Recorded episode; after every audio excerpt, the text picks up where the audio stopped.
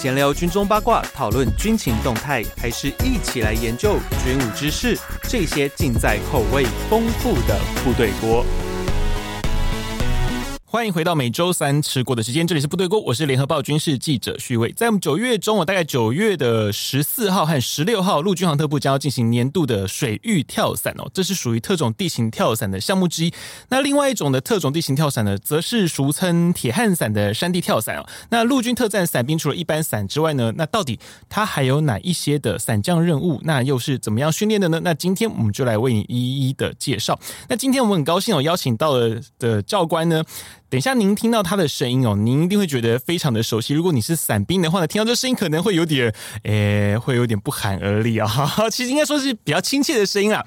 他就是前神龙小组的组长叶以胜叶教官，你好，各位听众，宇威哥你好，我是前陆军神龙小组组长叶以胜，非常高兴来到部队过这个节目。教官，我先跟您请教一下，因为像这种九月中的这种水域跳伞啊，它是一个特种。地形跳伞，这种跳伞除了这种一般伞兵他在潮州空降场会跳所谓的五四基本伞嘛，然后才会完训嘛，那。这种其他这种特种地地形的跳伞，在什么样的情况之下，他们会需要受到这样的训练啊？其实近几年来，国军在伞训里面进步的非常的大。嗯，我们除了保留到原来的跳伞场训练班，还有特种地形高空训练班外，我们也增加了海上跳伞、六零的直升机、CH 四管，还有高空的专精等等的训练。那特种地形跳伞是属于一个中阶级的训练，你完成五次基本伞之后。部队选员受训，来到我们空训中心之后，接受的地形呃复杂地形的跳伞以及水域的跳伞哦，它是属于中阶的，就是我五次基本伞之后，你再往上一阶就是这个东西，就是这个东西。那高阶的就是神龙小组的高空除训，还有高空渗透跳伞哦。所以只要是到了高空的，像您之前的神龙小组，就是只要到高空伞就叫神龙了吗？是的。哦，所以呃，神龙小组并不是单纯的就只是像之前那种教学生的那种教官，包含作战的也可以叫神龙。基本上，神龙小组在作战的时候，必须转换特战突击队员来执行高空震动任务。哦，所以说平常是教学生，然后但是如果有出任务的时候，你也是特战队员的一部分。是的。哦，原来是这样。那可是这种特种地形跳伞，我们今天先从我们就是在这个月中要进行的水域跳伞开始好了。水域跳伞跟一般陆地的跳伞啊，它有什么基本上你要在学习知识上面要先有的一些观念有什么不同吗？其实进入中阶跳伞的时候，大家都完成过五次跳伞的训练了。嗯，你再来在中阶训练，尤其是在特种地形的跳伞，要区分一个，我们区分为陆上，嗯，复杂地形跟我们一个海上。那我先讲陆上好了。是。在复杂地形里面，我们之前是在中寮山跳伞，嗯，那是因为地形的关系，所以现在改为在昌隆了。是，那你一个人进去之后，在复杂的地形覆盖的那么多的树林跟芒草，嗯，你首先你要方向判读。哦，方向判读，当然啦，因为你出来的时候 你不知道集结点在哪里，所以你要知道方向在哪里。嗯，然后你要进入如何的求救，如何的保命。嗯，我们会教他整个的。自救互救的一个训练，因为你在里面的复地形是非常复杂，是你受了伤也没有人会去救你，所以你必须要互救。嗯，那再来过经过了水海海域，我怎讲？水域跳伞是水域跳伞最部分最重要的部分，我们要教他什么呢？教教他伞具覆盖的处理。如果你在海上的话，或在水域的时候，伞具覆盖，你有三十条的伞绳。或许会缠在你的身上，如果缠在你的身上，你没有办法浮出水面呼吸，你会导致身自己的陷入危险的状况。嗯，那再过来一个最重要的就是水上的解脱。是，那解脱我们又区分为两个部分，一个是入水前的快速解脱方式，那这个基本是在在训练所使用，哦，训练才用入水前解脱。对，那你真正我们还会教一种作战的时候解脱，那这个就比较复杂，你必须要调整坐安，解开副伞左边连结钩，解开胸带，解开腿带，放下腿带，在入水前的两到三公尺，你要完全完全干干净净的路过水面。因为你作战的时间没有时间再让你在水里面慢慢的解脱这些东西，你必须要快速找到你的辅助工具来完成你的作战任务。嗯，所以会有这两种解脱方式。哇，刚刚听教官讲那个就是作战时那个入水解脱那个口令啊。之迅速，我觉得如果是如果您是伞兵的听众的话，有没有突然觉得回到受训的时光？是、啊，可是那个那个训那个作战的那种快速解脱啊，就是就您过去的那些经验，还有你教导的经验，那个大概在几秒之内要完成啊？其实我第一次跳伞的时候，两千英尺跳出来，嗯，其实在我入水前的时候。我都几乎还没有解，我没有解脱完了。嗯，我记得我第一次没有解脱完，哇，因为比较紧张，因为你光调整做完这个部分，在空中的时候人是下降的，是，可是伞具是把你要扶起来的，它是往上扯你，是的，所以你跟伞具会有一种拉扯的作用，嗯，尤其你在胸带明明是在肩窝的位置，可是你散开的时候，肩带几乎是在耳朵的位置。哦，不一样，对，不一样啊！所以解脱器在耳朵的时候，你就不好去判断。嗯，可是因为你自己本身有这种经验，嗯，所以你才能将你的经验传承给你的学员，嗯，来告诉他们怎么样的快解脱。嗯，那现在在这几年也获得很大的改善，几乎在跳出了之后，在五离水面大概剩五百尺左右，几乎都可以完全解脱掉。嗯，那等到入水前二至四英尺，再华丽套带露出水面。哇塞！哎、欸，所以其实，在他们在空中就已经开始在做这些动作了。欸、是的，一定要在空中开始做。哇，那会不会说这种风险其实以作战来，我们今天不讲训练这一块的，以作战这一块，是不是在水域跳伞的风险来跟一般陆地的跳伞来比会比较高？水域跳伞的最重要的安全是不是是脚不会受伤？哦、嗯，因为它不用接触到路面。可是。你在解脱的过程之中，尤其在解脱的过程中，嗯，如果你没有抓好的话，你会滑出套带，掉入水面。嗯，那有没有事情发生过？在我这么多年的教官生涯里面，我就看过两次。嗯，一次是新加坡部队，一次是我们自己的嗯人员，在一百零八年的时候，也是因为解脱太快，滑出水面，导致受伤。其实我不怕受伤，是因为任何训练都有风险，都有受伤。我们要如何从风险跟教训之中学取到经验，嗯，然后做了一个侧进动作。哦，哇！我刚刚讲到那个，就是这种滑出来，我觉得在滑出，如果是在解脱不小心滑出的时候，从空中掉到水里面，我觉得那个压力应该会蛮吓人的吧？对，非常的可怕，因为我看的这两个都蛮高的。哦，大概大概几尺啊？因为我们从录影带方向判的话，它大概还大概在一百五十英尺的时候，就掉入水面，蛮高的，很高。哇，那个应该是他们生涯中跳水最高的高度了，我觉得有可能。哇，可是这种诶、欸、水域跳伞，我们像像刚刚聊到训练的部分哦，那这个学员他们在训练过程中大概会经历过哪一些的阶段？在水域跳伞的话，如果我们今天做水域。水域跳伞，其实你一入门的训练，我们就会先测你，嗯，游泳，这是最基本的啊。你对对，因为你不会游泳，你不能，你不会游泳，你不会穿。虽然我们在水域跳伞有穿救生衣，这是一个训练的一个安全，是。但是我们一样会完成到你四百公尺的游泳的检测。哎，是战斗游泳吗？还是？呃，是的，有时是战斗游泳，因为我们不可能着游泳衣泳裤啦，对啦，因为作战的时候。我刚才讲站位训，嗯，训位战呐，不会看，嗯，所以我们在训练的过程中，一定是按照比照作战的模式是。来，所以他一定是武装的方式来游泳，嗯嗯，游泳完了之后，你才能进入到高塔，是。那高塔最主要的部分，我们就是要教你出来的时候的口令，整个的跟一般的。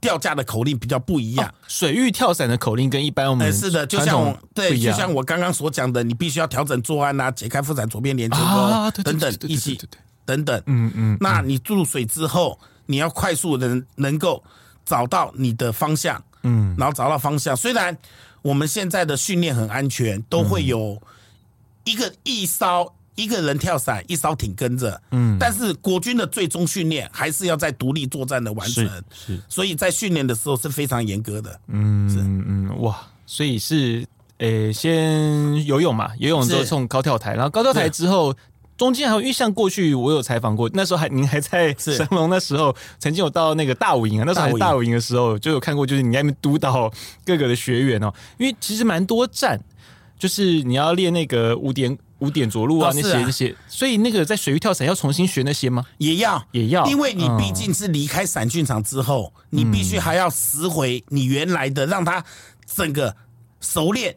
以前的动作，不管是跳台侧滚，还是机身训练、吊架训练、嗯嗯、等等，都必须还要再复习。哎，所以刚刚因为你有讲过，就是他必须要先做一些解脱嘛，是。所以变成说他在一些像我们刚刚看到一些那个吊吊架那些地方，是不是也要重新做一次训练？因为好像口令不一样。对，也要做重新的训练哦，包含到你再回复到。复杂地形的树上降落，嗯，电线降落，嗯，还有水域当中的水上降落，嗯，都要在整个复习。哇，所以其实是完全一套新的课程呢，可以新的应该是复习课程加新的课程，嗯，磨练的更多，嗯。那大概要多久？就是从真的可以上飞机，应该还是要三个礼拜的地面训练，三个礼拜地面，三个礼拜的地面训练，最后完成地面的两次，嗯，然后两次的特种地形，两次的潮州跟。两次的水域跳伞，六次的跳伞，哇！所以其实那一一一把下来是要六次的。对，哦，那这种水域跳伞，我们刚刚讲是训练这一块，可是在这种战术的应用上，因为我觉得很多人可能会很好奇，因为像台湾，我们是四面环海嘛，可是我们基本上是手势作战，可是为什么我们会需要水域跳伞？当初在这个水域跳伞，在我们要发展这个课程的时候，其实。我们在最早期的时候，并不是我们国家自己的一个班队，哦，不是我们自己，哎，不是。我记得我学的时候，是我配合着新加坡协训的时候，嗯，由教官组跟高空排选员去参加他们的水域跳伞。那个时候在大鹏湾，大鹏湾。可是慢慢之后，因为国际形势改变，他们在这之前已经十几年不来了。嗯，可是我一直在想。我们不能把这个训练给中断，嗯，所以当时也得到了杨天笑司令啊，或潘其岳的指挥官、骆真军指挥官的同意之下，我们在军境研拟一个训练模式、训练方案，嗯，从近距离的海上跳伞开始，一直到中距离，甚至二三十公尺远距离的人装空投一起出机门，嗯，来真正的不管是未来的台澎防卫作战，来保卫我们的台湾的一个模式所参加的一个训练班队，是，所以那个。真正在这种作战时候所使用的那种，就是水域跳伞，其实它是人装会同时下去的那一种吗？啊，基本上我们在最后跟新加坡协训的时候是人装，因为嗯你在你在二三十公里外，甚至更远的地方，离目标区的海上跳伞，人不可能游得回去的。对，所以你不管是它的水下推进器。啊，或者是超周机、橡皮艇是等等，你都必须要跟个空投出去。嗯，所以我们的目标，当初所建立的目标，一直希望是人装一起出机门。嗯，在空中的时候，你可以盯着你的装备入海。嗯，入海之后，你的装备已经完全解脱，只要能够快速滑向你的装备，是把超周机装上或者橡皮艇充气，嗯，等等的装等等的因素，然后快速的向目标去去突击。哦，可是像我们刚刚在那个录音前期，我们有聊到就是那个侧门跟后门的问题哦。因为其实像那个很多人看到那个跳伞啊，都是在台湾啦，我们都是幺三洞的侧门跳。可是我们在国外的一些影片，常常看到他们是用后门跳。就是后门跳伞跟侧门跳伞，这之间是不是有什么不一样的地方？其实我们国家的西幺三洞两边的门，我们都称之为伞兵门啊，伞兵门。对，嗯，所以我们现在很多在训练，应该讲。训练我们几乎都是从侧门跳，是，但是可不可以从后门跳是可以的。我们国家有没有能力？有能力。嗯，我们国家也有从后门再跳出。嗯，只是你在后门跳的概念，就是我刚刚所说的。嗯，因为人跟装，你一定要一起出去。是，装备那么大，伞兵门才九十公分而已，你出不 去装备，所以我们用后门来跟人装一起出去。嗯，这个在教官组啊，或者是。成绩一些前辈，我们都做过，跳过这种东西。嗯嗯。那是不是在这种跳伞，因为那个就是这两个地方跳伞，因为气流的不同，是不是会造成说，哎，伞具其实是在使用上会有一些不同的一些区分？是的，因为我们都习惯了，嗯，惯性的喜欢从伞兵门跳出。嗯，所以我们在伞兵门跳出的时候，我们都会跟学员讲：三分手力，七分脚力，向前向上四十五度角跳出。嗯，因为你要停小腹的时候，阻抗那个风流。是，可是你从后门跳出的时候，你是面向外面，背向飞机。是，那等于是要煽动的咸鱼气流是完完全全从你背后出来。这时候我们就会叫他不要去停小腹。嗯，这甚至要把小腹缩起来，两腿屈起，嗯，让身体成一个拱字形，很顺的，让飞机的风啊再把你带出去。嗯，那这两者的都是在尾旋带里面，我们都尽量能把它的伞全部把它打开来。哦，因为刚刚有听教官有讲说，就是那个其实我们跳伞跳伞哦，虽然说那个伞张开，感觉好像是一个很自然而然的事情，可是其实。好像其实跳伞的那个伞张的过程，跟我们平常意识到的好像不一样，对，不对？其实你看，我们说达速四秒钟 上山的，一秒钟、两秒钟、三秒钟、四秒钟，可是你真正在看的时候，几乎出来不到两秒钟，伞就张了。对，张的很快。其实伞的在张的过程之中，也有在靠飞机的尾后尾旋翼，嗯啊，来帮你吃风进去。加速你的张伞速度哦，所以就等于是让飞机帮你吹风的概念。对，是的，是的。哦，原来是因为这样，因为我们都要以为说，哦，是因为跳伞你向下的时候，伞会自然的因为受到那个气流向上然后撑开来，所以其实是用吹的吹开来。对，其实我们也是让飞机的尾旋翼，让你尾旋翼的气流帮你吹，能够能够迅速的张伞张开。哇，原来也这么有趣。可是像那个。以这次跳伞的点啦，因为像这在大鹏湾，以前听说有在嘉鹿堂，那这种水域的跳伞的这种，你们当初在这些设计这些训练的时候啊，那些水域啊，你们有怎么样挑过吗？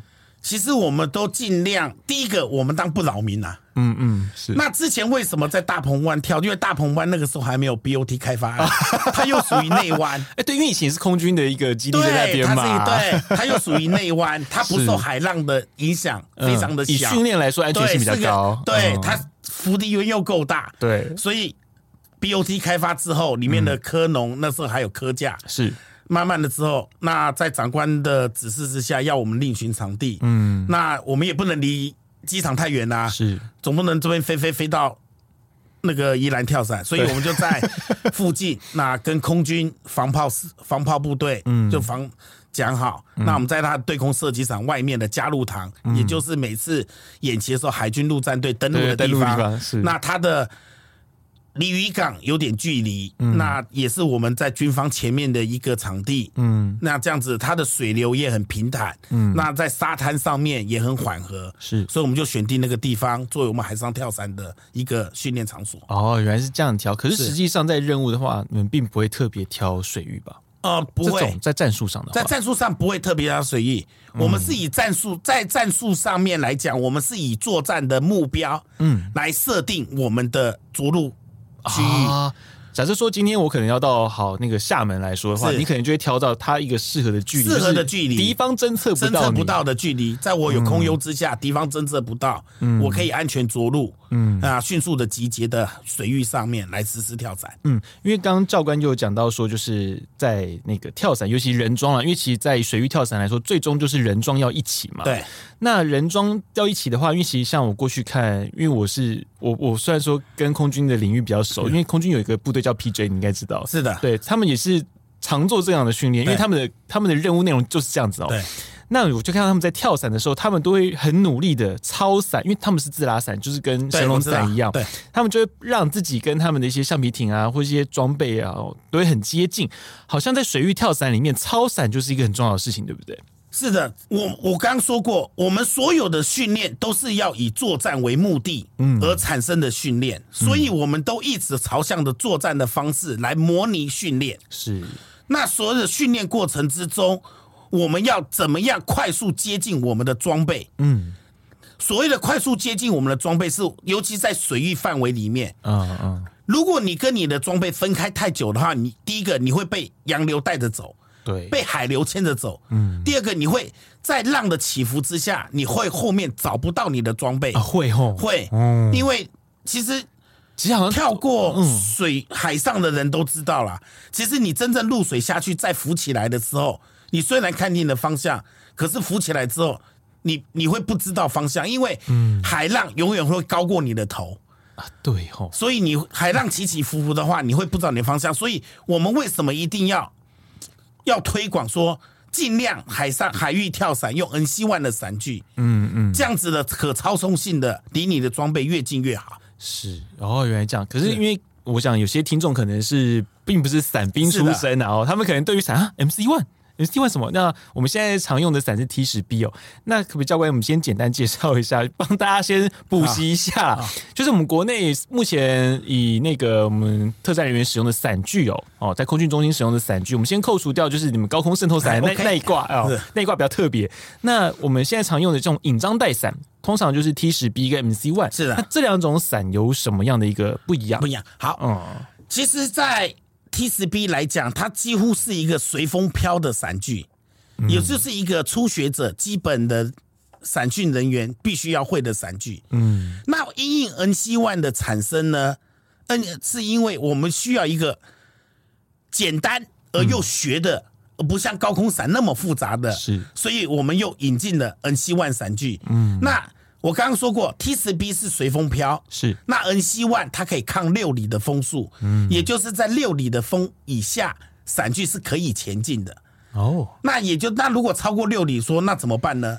那我们还有一个，我们超伞有前进超伞，嗯，顺风也就是顺风超伞、逆风超伞以及顶风超伞，嗯，这三种超伞的方式，嗯，所以到达 NC ONE 的时候，就等于是要进入一个中阶的训练。哦，所以它是一个比较进阶的伞具。是的，嗯，可是以下降速度来说的话，那个 MC ONE 和 T 十 B 哪个会比较快一点？其实我们下降的速度其实并没有所谓的等号一定的哦，你必须要依照你当初的气流风向，嗯，因为在是不是还有装备重量有差？对，你个人的体重、个人的装备，还有我们地面所引导的气流，嗯，都有差别。你或许第一个跳出，就让很多人看伞看到跳伞。第一个跳出，他绝对不会是第一个着陆，有可能是第五个、第六个，他就着陆过，他可能在那个地方，他就有所谓的热气流。所以它就降落速度会比较慢哦，也跟地面有关系，对不对？因为像如果地面旁边可能有工厂啊，有个烟囱之类就会影响，或者说是一个比较黑的田地，因为像那个那个我们有去玩那个所谓的滑翔机啊，滑翔机 glider，对，那个他们会讲说，如果你今天高度不够的时候，你去找那个比较黑的田，对，你去那边上面绕一下就上去了，对，所以也是会有这样的影响，也是会有影响，尤其是下雨过后，太阳出来，它整个热气上来之后，湿气重的时候，其实它就跟飞行伞的。呃，原理很像，嗯，为什么要去找热气流？可是当然了，跳伞不可能去找热气流了。对，只是你如果你碰到热气流的话，你真的会下降速度很慢很慢啊。所以你们会希望自己比较快一点吗？还是慢一点？在下降的时候？哎，这个问题问的非常好啊。对啊，这个其实，在最后一堂课的准备营地，我经常跟同学讲，你要快一点还是慢一点？对啊，很多人都说要慢一点，因为着陆期嘛。嗯，可是我说。在训练中可以慢一点，但是作战中你就不能这样子。嗯，作战中你越快下来越好，因为你在空中是没有战力的。没错，你是你是一个火把任人打的。嗯，所以训练可以慢一点，但是真的在作战之中，千万不要那么慢。哎，可是这种散具超散，尤其像 MC ONE，因为 T 十 B 我们知道它就是个随风飘嘛。可是 MC ONE 我可以让我自己像你们在拉那种自拉伞一样，可以让自己比较快的方式着陆吗？基本上在 NC ONE 没我比较快，我想说操纵的伞具有失速点，嗯，但是 NC ONE 伞具它并没有失速点这个东西，没 有对，高空伞就有了，对对。那高空伞具如果你拉过失速点的话，会非常的快的下坠，对。但是 NC ONE 就算手上缠两圈也没有，但是有一个方式会比较快的方式就是把。操纵绳放掉，嗯，那拉我们有四根操纵带，嗯，把那两根前面操纵带往前拉，嗯，那就会比较快下来。我觉得这个这个部分可能是要跳伞的人才能够意会这个 中间的奥秘哦。是的，如果你是那个服役伞兵过的朋友们，我觉得今天听到教官这样讲，应该那个很多印象全部加上那个教官很清晰的声音哦，应该马上印象全部都回来了。对啊，就是那两根啊。对 对，所以。哦，所以是它并没有一个失速的速度，所以只能靠一些技巧让它稍微快一点而已。哎，是的，然后并没有像自拉伞那样，我们可以直接拉到一个失速点就可以很快速的下来。嗯，所以其实安全性来说，其实 MC ONE 还是一个非常高安全性的伞具了。NC ONE 安全性方，而且 NC ONE 又是我们自己国内在二零九兵工厂就可以生产的伞具，嗯嗯，技术转移生产的伞具。可是外形上面有差异吗？因为我觉得这好像，呃呃，有当然有差异啦，因为 N C 有洞嘛，对不对？对开的十一个风窗，是是，哎，大小不等的风窗。十 B 就没有，T 十 B 就没有，T 十 B 就对，它就是一个上面的一个十九寸的一个排气孔而已。嗯嗯，对。所以现在我要说的是。伞具在我们的国防自主工业二零九兵工厂来讲是非常非常的好了，嗯，真的已经非常非常的棒了，嗯，符合也适合我们的训练，也适合我们国人体型等等，嗯，所以其实呃，MC One 当初设计的时候就有参照我们自己的体型重量去设计的嘛，哎，是的，也也加了看半翻网，那也减少了半翻伞的机会。嗯，哇，其实它是一个蛮蛮好的东西。可是，哎，我们现在要回到 训场的部分哦，因为刚刚听教官就是介绍过，就我们现在使用的一些伞具的部分。可是，在跳伞的地方，其实台湾是个不太适合空降的场所啦，因为我们的都市密度够高。因为其实像过去一些早年啦。哦，早年有听过，就因为我很喜欢去像阳明山逛一逛啊，擎天岗嘛，就早期有讲说，其实在台北跳伞，大概只有擎天岗可以跳而已哦。哎，对，就所以以前擎天岗很多岗哨嘛，就是这样来的嘛。那像以目前啊，我们的训场哦，像刚刚我们讲说，像那个特种地形跳伞，因为以前中寮山或者因为台方的关系，现在变跑到昌乐农场跳了。那水域跳伞的话，就是跑到现在回到大鹏湾了啦。对，哦，这次像这个月中的，就像我们这一集哈。哦上架这一天刚好就是学呃教官跳哦，因为跳大鹏湾。那十六号星期五的话是学员跳哦，他们在大鹏湾里面跳。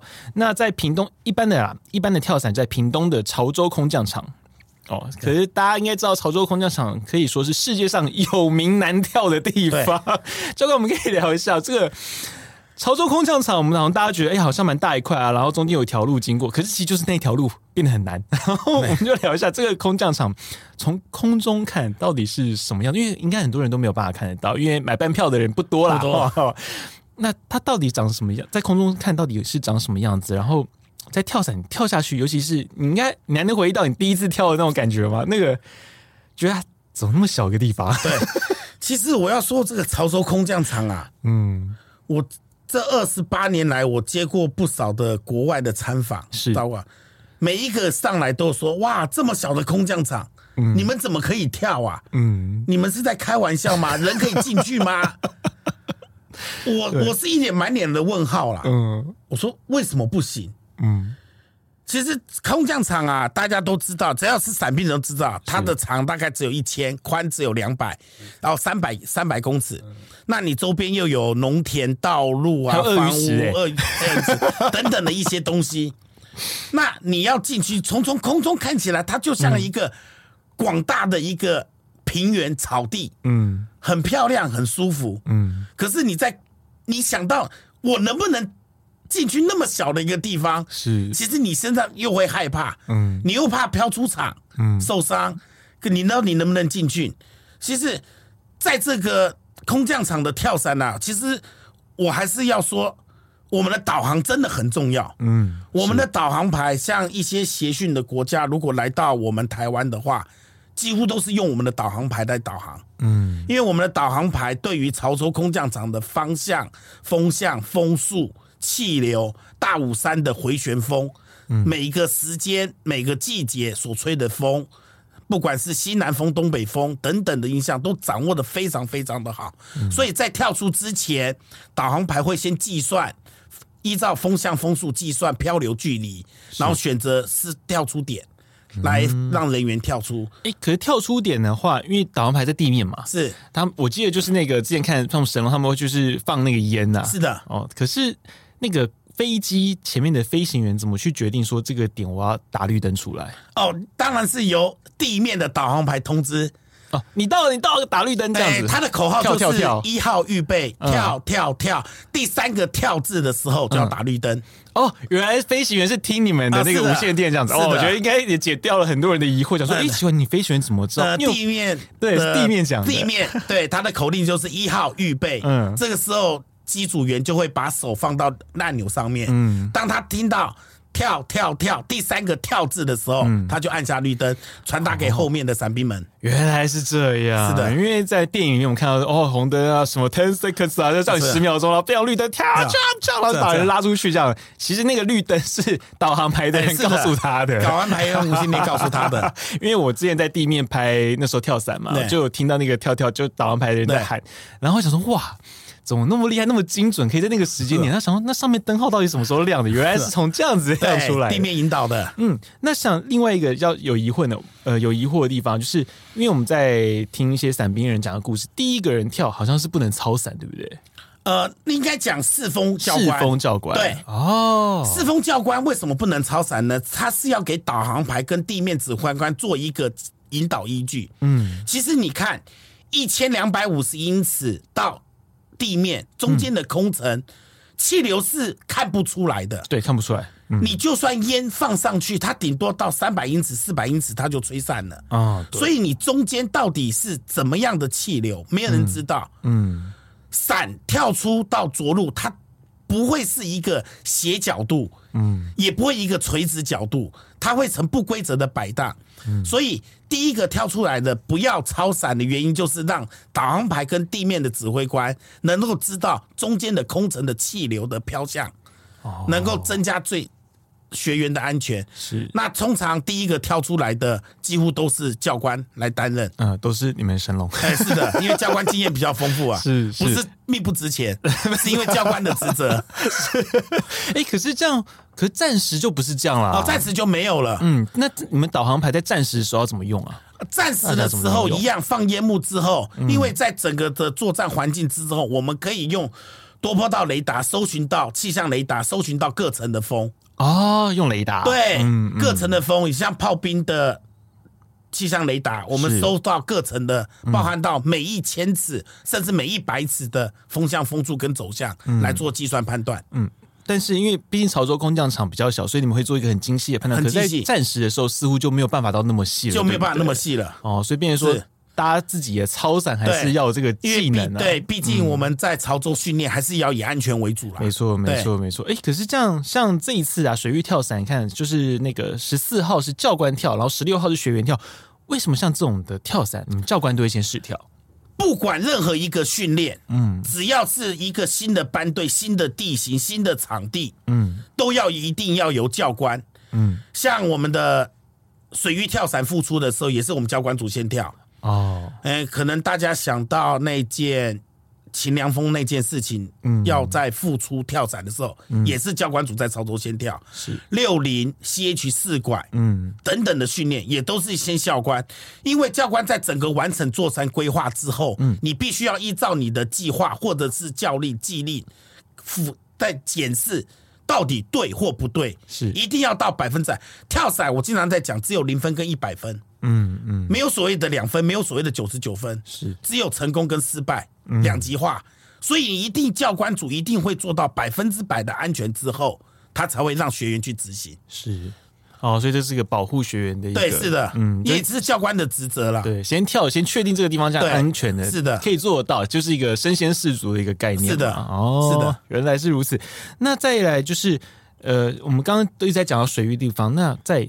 这种特种所谓困难地形跳伞啊，像铁汉伞应该就有很多人听过。那铁汉伞跟一般的跳伞的差异，为什么会需要特种地形跳伞？然后大家都知道铁汉装啊，那 那个包的跟包的跟粽子一样。对。可是，在真的你作战跳伞有办法包的像这样子吗？铁汉装在复杂地形跳伞呐、啊，是是一个后面几乎都是要一个常态的啦。嗯，因为你要在台湾去找到一个。平原呐、啊，或一个开阔地，地而且又有军事价值，可以攻击目标的，是、嗯、真的是少之又少了啦。嗯，所以台湾的复杂，其实你复杂地形包含到城镇呢，嗯，包含到山川、湖泊、高地，而且台湾电塔又特别多，对你这些都是复杂地形，那。这些的复杂地形跳伞，你首先得就必须要保护到自己的本身安全。是，所以铁汉装的就是保护自己的安全一种。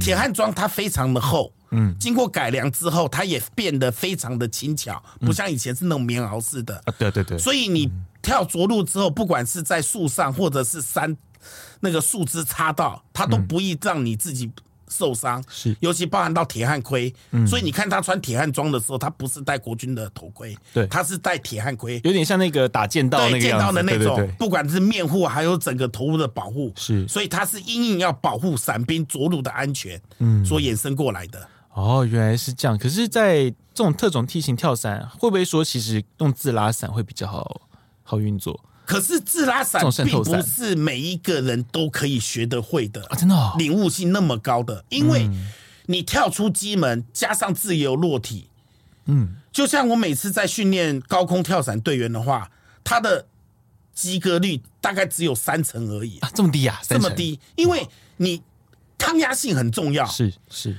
有人会越跳越怕。啊，会这样子哦，我以为是越跳应该会觉得越来越嗨呀，因为有人会越跳越怕，心里那个。魔障他过不去，是他就没办法，所以自拉伞当然是好了。那我、嗯、我们也很希望每一个都可以跳到像神龙小组的方块伞，可以精准的着陆。嗯、哪怕今天我讲一些不好听的话，嗯，我今天要攻占总统府的司令台，我绝对不会跳到南广场。嗯，当然越精准越好啦。是，是，可是并不是每一个人都适合到自拉伞的这种模式跟训练，嗯，所以他要更大的、强大的体魄。跟这样强大的一个胆识，他才能去克服啊！而且好像自拉伞其实上的课还蛮多的，啊，几乎要到六个月了。对他的学科，因为我之前有去看一些这样的介绍，就其实要到他们那个教官等级，其实那个学科是的非常非常多，非常非常的多，跟一般像我们这种不管 T 十 B 也好啊，或者说是 MC One 来比差很多。你包含到你气象学，你都要去学，因为。从一万英尺跳出拉伞到地面，你在上面碰到什么云层的进云的怎么办？嗯，云层里面你什么都看不到。是，如果风向骤变怎么办？嗯，就像我们大家有一个应该才知道一百年的总统府跳伞一样。是，我知道那一次。对呀，啊，你碰到风向骤变怎么办？对，包含到气象学啦，啊，都要去经过。那时候我们就拉到备降上去，有些到公园去了。对，一个决策很重要。嗯，因为我经常在讲跳伞。到现在是最公平的训练，它没有官阶，没有男女，没有贫穷与富贵，你所面坐的飞机，所受的训，所背的伞，所着陆的地方都一样的。嗯，是的，对，因为像那个国军一些体适能，过去啊，曾经有一段时间体适能的那个标准是男女是分开的。那其实以你们伞兵的训练来说，好像完全没有男女的差别。我们没有男生跟女生，没有贫穷与富贵，只有一种，只有一种标准训练。哇，不管你是少将来、中将来，或者是你个二兵来，嗯，都是一样的训练。是你所面临的、所乘坐的、所教学的，都一模一样。哇，所以像那时候，我记得那个之前女神龙第一个出来的时候，大家就哇，是，因为你们的要求非常的高，非常的高。对，因为我看到之前那个你们在做神龙小组来在做训练的时候，那个要因为你们要那个对小板凳的时候，对，那个小板凳嘛，我觉得哇天啊，撑那个核心要真的很有力，很有力啊，对啊，那个真的很不容易，一般人不容易，撑个几秒、几几十、十二十秒应该就已经不行了，对，标准是一分钟六十秒，对啊，那个核心真的很强，你们有有尬过谁可以比较久吗？哦，那基本上 我们能不撑就不撑，基本上只要受完训的时候，大概就不会再去碰那个东西，不想再玩那个，因为恨他。我恨的就是这个科目啊，那个真的很惊，因为什么肚子惊在那个地方，啊、那小板凳上面。哦天哪！就最后我想要跟教官稍微聊聊一下，就是那个，因为其实有些伞兵的朋友，他们其实呃。对于他们自己这种伞兵的经历，其实真的是蛮骄傲的。因为台湾的环境啦，因为最近才有一个安姐在台东，在台东对，才开始有这个。因为其实本来那个去年，因为去年我卓心有入围，本来想说如果奖金有拿到对的 话，我要去学这个。因为我很可惜，我当当这边可以讲个小故，就拉拉迪赛讲个小故事。因为其实当初在我服役的时候啦，因为我记得。哎，你们在当初还是义务役的时候，应该你们那种去选兵啊，因为都是小选的时候才会去选散训的人。对，你们应该那个那个询问率应该非常的高吧？哎，询问率非常的高，非常高。因为我那时候在那边看，我在金六杰那时候受训，然后我就因为有一些有朋友有。麻烦我要去他那边帮忙啦，所以我其实心里面已经有要去的单位了。可是那时候我看着伞兵，你们航特部的人就是那个教官戴着墨镜那边翻的相本，你们都有个相本，我知道翻那个相本，我觉得天啊，好羡慕哦，好想去哦。我想说，诶，是不是就你们这种招募上来说，是不是在义务役啦？义务役时期的时候，你们在招募是不是还蛮不错的？其实，在招募，嗯，我要怎么讲？应该大家学员率很高吧？对啊，现在的年轻人都比较喜欢敢战敢训，嗯，所以他很向往的是。我每次问说，你为什么来当伞兵呢？因为这里可以学到跟人家不一样的地方。对，我说学到什么？他说我我不我现在想学的，我能做的，我就是要跳完这五次伞具，嗯，这是我跟人家与众不同的地方。是。那再过来，你到部队去学的专精管道的，不管是夺刀夺枪擒拿三爱行军等等东西，这些也都是别的部队做不到的。对，所以很多人喜欢来特战部队，嗯，但是也有很多人失望的离开啊。因为我经常最不想看到的原因，不想看到的就是散训被淘汰不合格的学员，嗯，因为每一批淘汰的学员几乎都有哭着离开的。嗯，我相信。可是我每次都跟他讲说，这是你的安全，所以教官不得不这么做。嗯，通常最多被踢掉的原因是什么？哦，几乎最踢到最多云的就是摆动着陆。摆动啊，对，那一关真的难。那一关是因为跳台侧滚是禁止的，是。可是摆动着陆是你要模拟空中的状态之下来做这个滚翻。对。可是跳台侧滚，你知道你要跳下来的是自主性的，对。可是摆动着陆是教官要放你下来的，你是被动性的，对。所以你会很怕他，嗯。但是我就是要让你怕他，嗯。因为到潮州空降场，你也是不知道要什么时候再去着陆，对。所以我们要去模拟那个环境，嗯。所以那个关是最多最多的。以前是高塔啦，我今天讲说。以前是高塔，很多人被淘汰，可是现在高塔的几乎淘汰率是零了。嗯，当然也有啦，一期出现一个两个就很了不起了。嗯，为什么呢？因为我经常跟教官讲或学员讲，你们都敢去坐云霄飞车，敢玩大怒神了，敢玩笑傲飞鹰，跳塔不算什么了吧？那个那个东西比这个恐怖多了，你们都敢去玩了，所以。游乐场也帮了我们不少忙了，游乐场对我们的训对我们的训练也帮了不少了，我只能这么说了。所以反而是在摆动着陆那一块，因为他们要抓那个 timing，然后要克服掉那个恐惧感。对，因为对，因为其实像刚刚那个叶教官就跟我讲，就我们刚刚前面讲的那个高跳塔，因为其实那个高度刚好就是我们惧高症最高的，对对最高那张。因为其实我也跳，我也跳过那个塔。哎，可是其实我跳的时候，我就觉得还蛮好玩的，因为我并我个人并没有惧高症问题。啊、但是摆动着陆我就没有敢尝试，因为我觉得那个真的是有难，而且你学五点着陆其实是需要一点时间的，是要时间的。嗯，而且它是要变成一个很反射的动作。对，经常我在训练的学员呐、啊，或者是你现在的学员，或者是以后你想进入伞兵的学员呃的朋友们、听众朋友们，嗯，我给你们一个建议：伞训的训练。是训，不是在训练你的脑，嗯，伞训的训练是在训练你的细胞，嗯，训练你的反射动作。你碰到什么样的东西，根本就不需要经过你的脑，你就可以反射出来做相对应的一个安全性的一个措施，是，而不是我要把你训练成一个机器。所以，对于尔后未来要进入伞兵的或特战的听众朋友们。你可以把这句话当成参考。训练过程很辛苦，但是训练的过程是一个美好的。当你完成五次跳伞，别上伞徽的时候，是一个荣耀的象征。嗯，尤其如果你的伞徽上面长了三朵梅花，你会觉得更骄傲。是的，三朵五十次以上，五十次。对，对，目前现在因慢慢很多人哦，对，因为现在全自愿意的时候了，大家可服役时间长了，嗯，你来受专长班，对，中阶专长、高阶专长，甚至演习。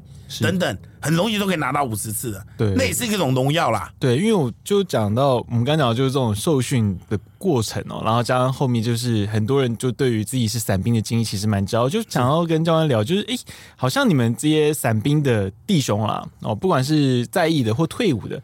你们的感情好像似乎特别好哎、欸、哎，是不是因为这种 哎，在哎，还是您在当那个教官的时候折磨的人家折磨的够凶，大家的这个感情变得很好啊。对，我经常在讲一件事情呐、啊，其实台湾就这么十九架幺三洞可以飞，嗯，因为十九架，那十九架幺三洞几乎。大家都跳过，是，所以我们都经常在讲，我们都是同一个机门出来的，嗯，我们都自诩于自诩为自己为天空人，嗯，所以你在退伍了之后，你有聊不完的话题，尤其是跳伞，因为在这个跳伞的过程之中，台湾是不是不现在是不太被允许的状况之下，嗯，所以能跳的大概都是只有特战的伞兵，对，所以你伞兵在一起的时候就非常的融洽。尤其像现在的退伍伞协，在黄成华理事长的领导之下，他每一年的活动，每一年的联谊，每一年的对困难者、伞兵的特战部队困难者的帮助，都非常非常的有成效。嗯，是的。哎，可是你们会不会有那种退伍之后还想要去国外跳啊？啊，当然会有啦，因为当时当然你要有基本的条件。嗯，从国外跳伞，从台币换算也要到八千到一万五啊，不便宜啊，不便宜啊。所以。如果国内能够开放跳伞的话，我相信对我们的观光事业是一个非常非常或或许对国军招募啦，对伞兵这块招募更会有大的成效。是，而且那个你们的像你们在军中跳伞啊，你们的那个 rating 那个认证啊，在国外可以用吗？是有拿到 rating 的吗？哎，因为我们并没有加入世界跳伞协会啊，没有啊，所以我们的证书在国外是。要重新学，对，是的。天哪，好吃亏哦。但但是世界各国，像我们有我们教官就会到泰国去拿认证。可是像泰国或菲律宾，他们都知道我们台湾的情况。嗯，那只要我们拿出我们的认那个证书来的话，那我们的训练在国外的训练就直接直接就直接认证了，是可以抵掉的嘛？哎，是的，直接认证。但是变说考试要从还是要考？对，不不需要跟一般人一样从。最初级来开始哦，对，因为大家都知道我们是我们的情况，是是，所以变成说你们是呃取得认证的时间可以比较短，对，比较短，对，但是还是要考那个试，啊，考不能说直接换照那个样子，对，哦，那这样其实还是可以啊，可是可以，你们有教官目前有去试过？因为其实我一直很想做的一件事情是去飞那个 wingsuit，是。你们有人去尝试过了吗？目前还没有，还没有。因为那，因为我听说那个难度很高，是要至少 sky 呃不是 sky dive，是那个所谓的 base jump，对，要五次以上，然后再拿到教官，然后拿到教官之后，好像还要再再做 sky dive 几次，对，那个那个对两百，对对对对对对对两百。很难呢，那个我觉得那难度好高。其实，在做翼装跳伞的状况之下，嗯，为什么他不会被允许？我刚说过，嗯。神龙小组在平常，他虽然是上课，嗯，或者是在全民国防的营区开放是的表演，嗯，但是你真正做到义庄的表演的话，其实，在台湾来讲，好像没什么场地可以用哦，没那么大的空域场地给你去用，因为对，宇威哥，你看看台湾有只有哪几个县市没有机场而已？对啊，都有，几乎都有了，对，几乎都有机场了，你没有办法再很。顺利的去翱翔，嗯，这个对，因为那时候女神龙，我记得第一个女神龙出来那时候采访我有去，然后我就问他说：“你会对 Wingsuit 有兴趣吗？”说：“我超有兴趣。”对啊，我想说，你你们应该对这个都 对翼装都很有兴趣，尤其在以长途的高空渗透来说，其实 Wingsuit 的是个很好用的、很好的东西。对，只是变成说，相对它要需要的一个场地，它场地对非常非在台湾来讲是。比较困难一点啊，对啊，加上台湾的地形，因为我们并没有那个像北欧那样，北欧呢，对山谷啊、峡谷的。直接断崖式的长地形，因为虽然说我们有泰鲁格，可泰鲁格很窄，很窄，飞飞不了。对啊，对，我觉得蛮可惜。当然也是期待啊，就知道就是你们有些弟兄未来可以挑战到这个东西成功。其实我也期待，因为我连我自己都好想去，但 呃那个成本真的很高，成本很高。所以我真觉得，如果像很多听众朋友啊，如果你是对于这种极限运动有兴趣的，在台湾，因为我们环境的关系，其实伞兵是个。蛮好的选择，是一个很好的选择，没有错，真的是个很好的选择。就是其实这种跳伞不是一般人可以享受得到，尤其在空中，尤其像你还记得你第一次在潮州跳伞的那种感觉吗？我经常我把我的感觉化作为上课的第一句话。嗯，我每次在上整备营地都讲是面对死亡，嗯，紧张、惶恐、不安、害怕，嗯，甚至面对死亡，嗯，这几乎是每一个伞兵。在第一次跳伞要所碰到的。是。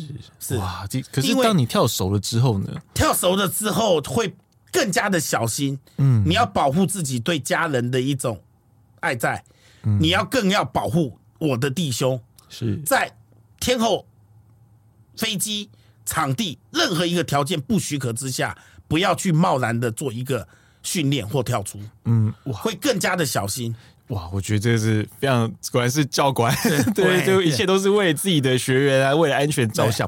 可是，在这种跳伞过程，你会觉得他其实以跳伞本身，我们讲跳伞本身哦，就以你当一个伞兵来说，会不会有一种自我实现的那种感觉？就是，哎，我做到了很多人做不到的事情。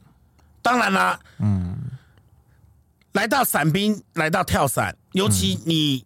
参加过特种地形啊，或者直升机跳伞，你实现这自我价值会更高一点。嗯，因为你完成了很多人不可能完成的一个训练或任务。嗯，因为你提升了你的训练价值，你提升到你的人生，你可以对你自己完成一个负责，你可以对你自己的一个行为或者是一个独断的思考。